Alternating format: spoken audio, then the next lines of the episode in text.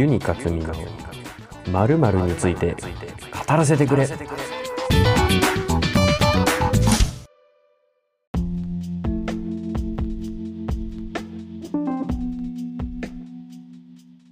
こんにちは。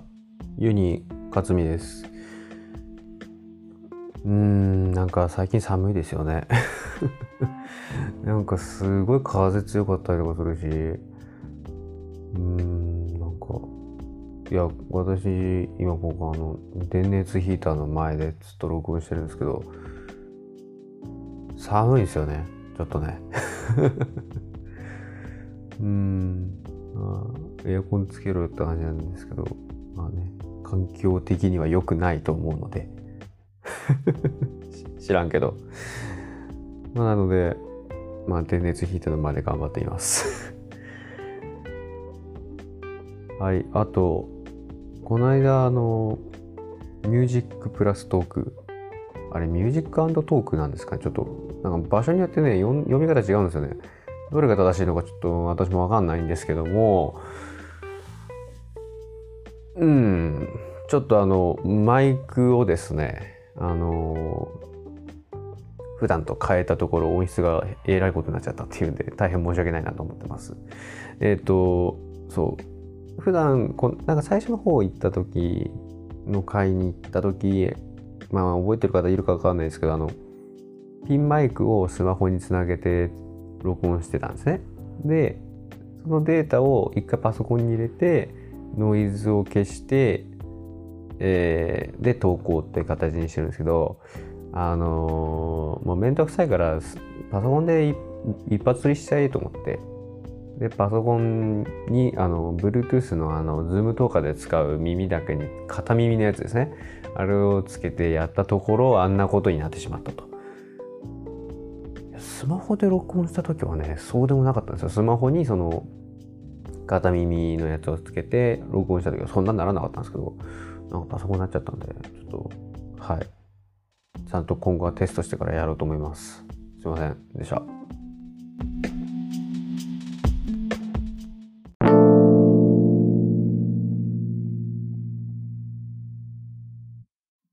じゃあまあ、今回のテーマに行きたいと思います。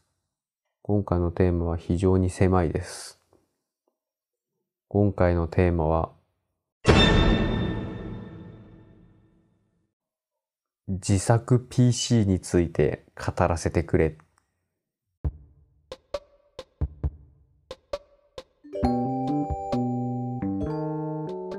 ということでやっていこうと思います。自作 PC です。皆さんパソコン作れ,、ま、作れるの知ってますか？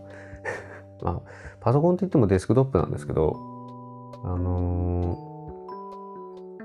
ー、あの、でっかい箱とモニターと別のやつですね。で、これ私結構好きなんですよ。なんでかっていう話もまあここからしていくんですが、自作 PC 私が初めてやったのは、確か小学校5年生か6年生ぐらいの時で、自分の父さんがですね、あの、秋葉原に急に連れてってですね、あの、秋葉原のドスパラという会社、会社というかお店があるんですが、そこであの、お店の人にねこいつでも作れるような自作パソコンをあのパーツを一式揃えてくれみたいな、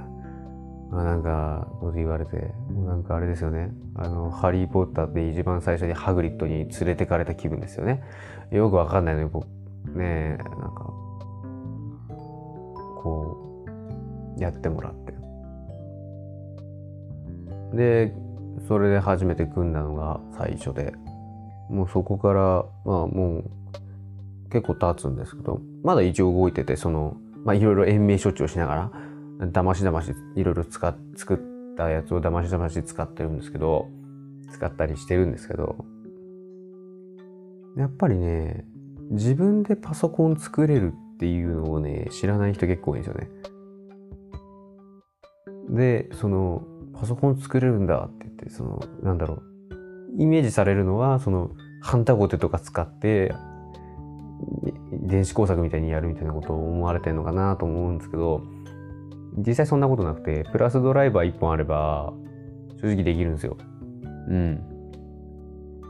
基板をケースにつけたりとか、あと何ケーブルをこう差し込んだりとかするだけでもうもうほぼほぼできちゃうんで、まあ、ちょっと最近 M.2 の SD SSD とかつけるときにちっちゃめのあの精密ドライバーみたいなのが1本必要になってくるんで、まあ、まあ、実質ドライバー2本かなうん。でもそれだけあればできるので、まあ非常に楽しい。まあちょっとお金かかっちゃうけど、あの、なんだろう。自分に本当に必要なスペックのパソコンが手に入るっていうのがやっぱ一個一番大きくて。例えば、動画編集した、する必要ないのに、めちゃくちゃそのグラフィックボード載せてるとか、その、逆にゲームやりたいのに、その GPU が貧弱とか、結構そういうのってあるんですよね。で、だから例えば、メモリは使わないけど、グラフィック使う。そんなことあんのかなそんなことはないか。まあ、とにかく、その、CPU 性能はそんないらないけど、そのグラボの性能上げた方がいいよね、みたいな。そういう人たちは、やっぱ自作で自分でこうやった方がいいのかなっていうのは思いますね。ただね、今は、実はあんまり自分で作らない方が良かったりするんだよね。これちょっとジレンマというかあれなんですけど昔は確かに自作した方が安上がりだったんですよ。パーツごとが安かったんでね。ところが、ところが近年ですね、あのまあ、例えばマイニング需要とか、まあ、半導体不足なんて言われてますけど、そういうので、例えばグラフィックボードの値段とか、まあ、全体的に半導体が減ってるので CPU の値段はまあ微妙か、グラフィックボードが顕著かな。グラフィックボードの値段がめちゃくちゃ上がってるんですよね。で、その個人で買われると、その転売とかされる可能性があるので、そのメーカーさんに卸す分の方がやっぱまとめて卸せるんで、安くなるんですよね、単価がね。そうなると、その同じスペックのものって組んだとしても、そのメーカー製のやつの方が安くなったりするんですよね。うん。まあだから自作 PC を組む利点の一つが若干失われつつあるんですよね、現状ね。まあ非常に嘆かわしいことなんですが。まああとほら、ゲーミング PC が今めちゃくちゃ需要が高まってますけど、ゲーミング PC もなんか専用のブランドとかできてきてるじゃないですか。ガレリアとか、なんだっけ、G チューンだっけ、マウスのやつは、なんだっけ、なんかそんなあるじゃないですか。エイリアンウェアだっけか。エイリアンウェアだったかな。というか、あの辺の、まあ、ゲーミング PC のブランドがいろいろ立ち上がったことによってですね、えー、まあ正直そのあるじゃないですか。スポーツ用品とかでも、あの、ブランド物のの方が良かったり、なんか欲しくなるじゃないですか。その、何、アディダスとか、ナイキとかのウェアの方が、そのそこら辺の島村で売ってるようなウェアよりなんか欲しくなるじゃないですか。それと同じ心理で、あの辺のがまあ売れ出しちゃってるので、まあ、自作 PC 冬の時代と言っても過言ではないのかななんて思ったりしてるんですよね。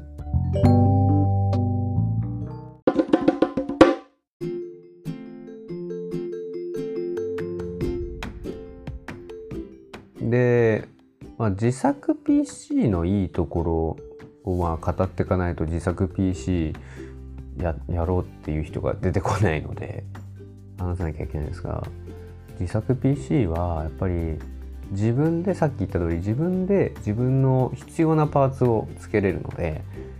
あの例えばこのこの部分だけ古くなったから変えたいわみたいなのもできるんですよね。うんまあ、それはぶっちゃけデスクトップパソコンならどれでも簡単にできるんですけど、まあ、多分そのメーカー製のパソコンでデスクトップだったとしても多分それなんかパーツ抜いちゃったりすると保証対象外になったりするのかな。まあ、もしそうだとしたら、まあ、あんまり変えたくないじゃないですか。だけど自作 PC なら、まあ、そんな心配はないと。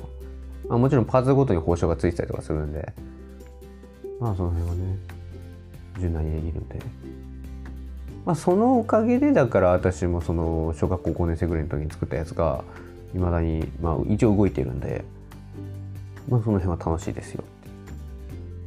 まあ、たださすがにねこれだけは覚えておかなきゃいけないのはもうパーツはね生ものって言われてるんですよ。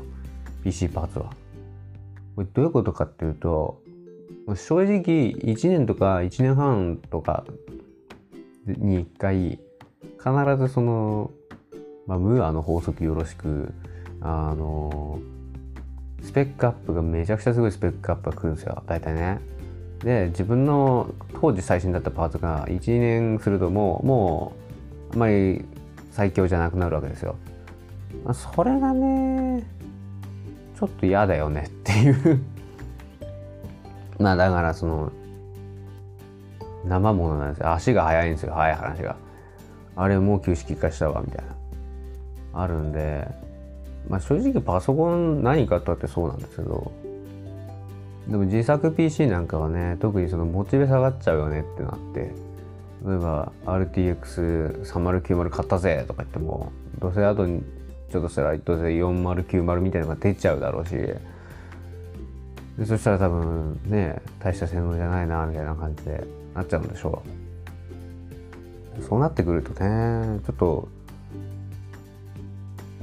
悲しいっていうか。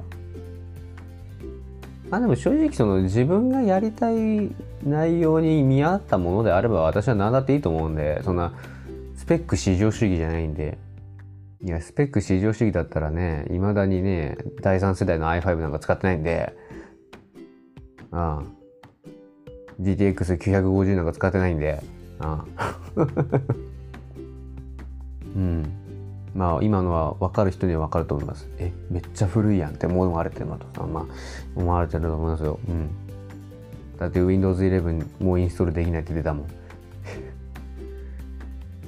なんでっていう。まあなんかまあ Windows 10までは入ったんですけど Windows 11は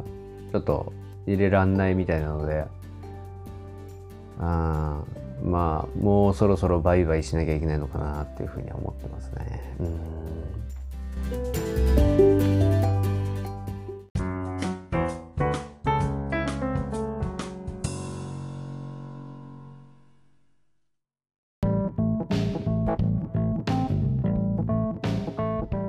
だから新しいパソコンを組みたいんですよ。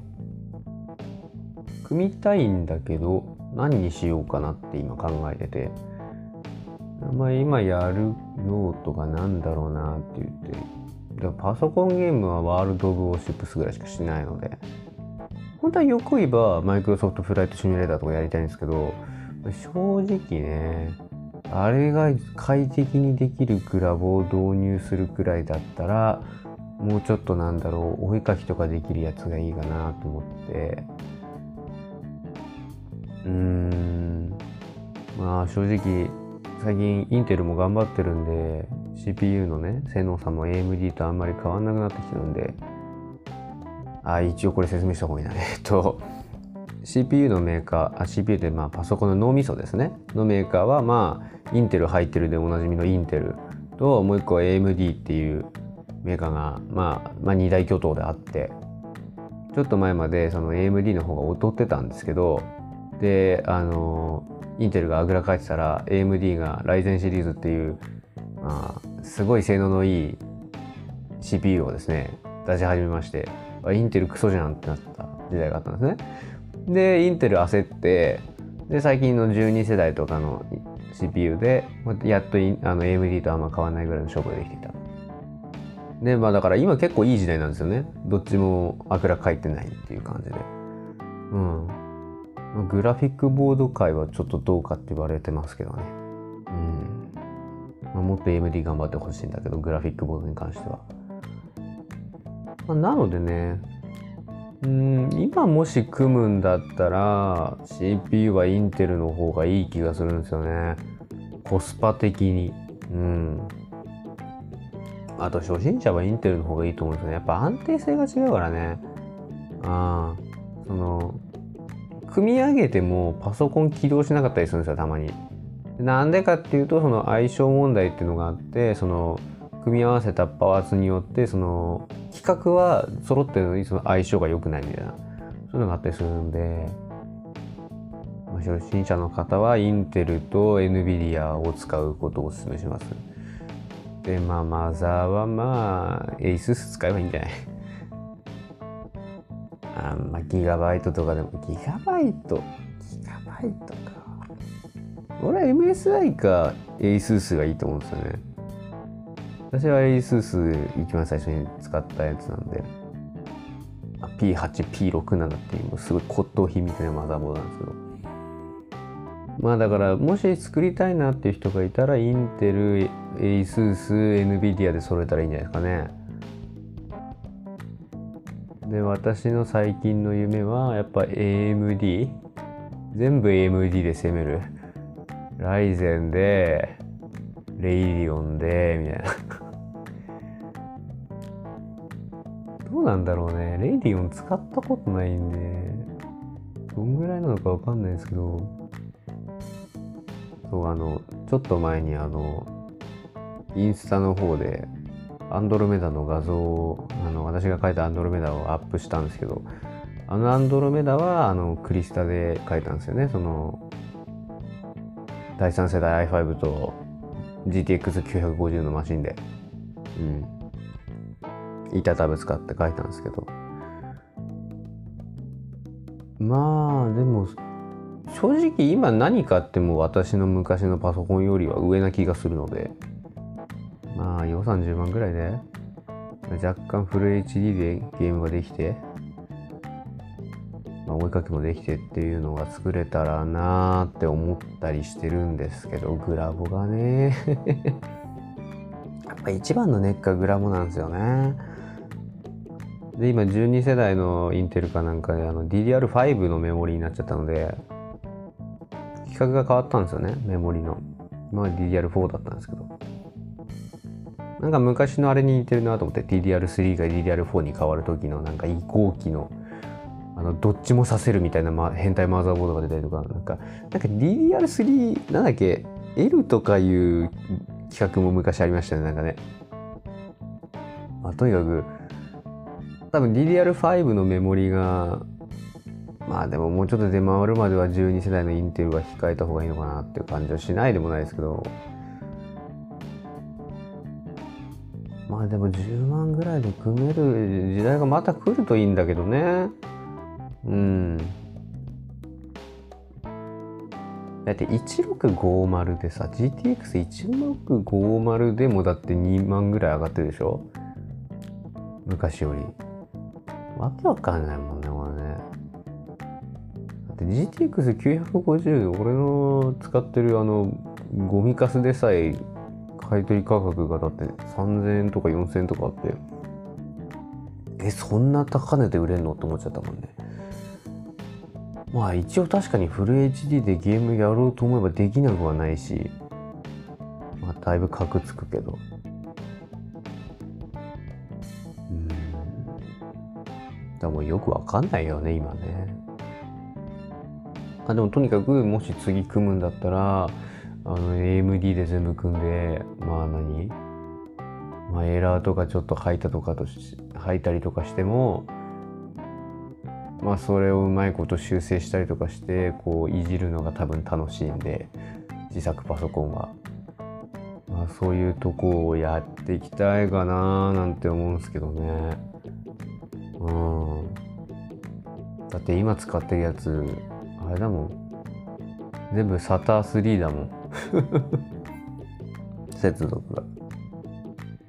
SATA2 のポートの方が SATA3 より多い時代のやつだからね。まあ、転送速度の規格の話なんですけど、要するにそのデータのやり取りの速さね。だから、なんていうか、まあ、楽しいけどね。自作 PC 楽しいけど、結構いろいろエラーが出たりとかしてねいろいろいじくり回さなきゃいけないんで大変なとこは大変。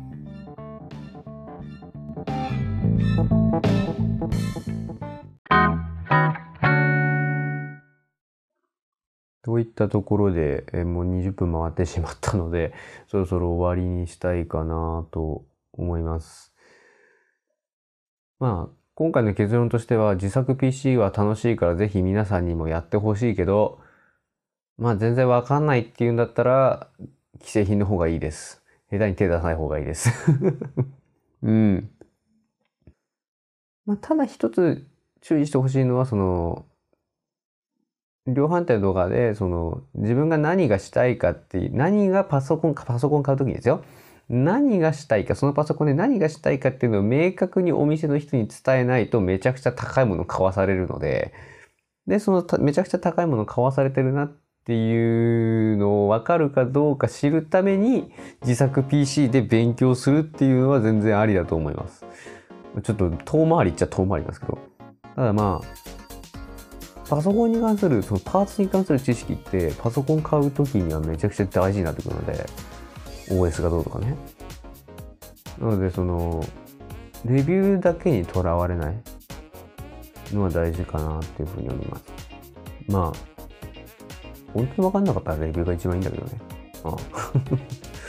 まあ 結局何が伝えたいのかよくわかんない感じだけどもまあこの辺で終わりにしたいかなと思います。今回もご視聴いただきありがとうございました。今後もよろしくお願いいたします。以上、牛ニかつみがお送りいたしました。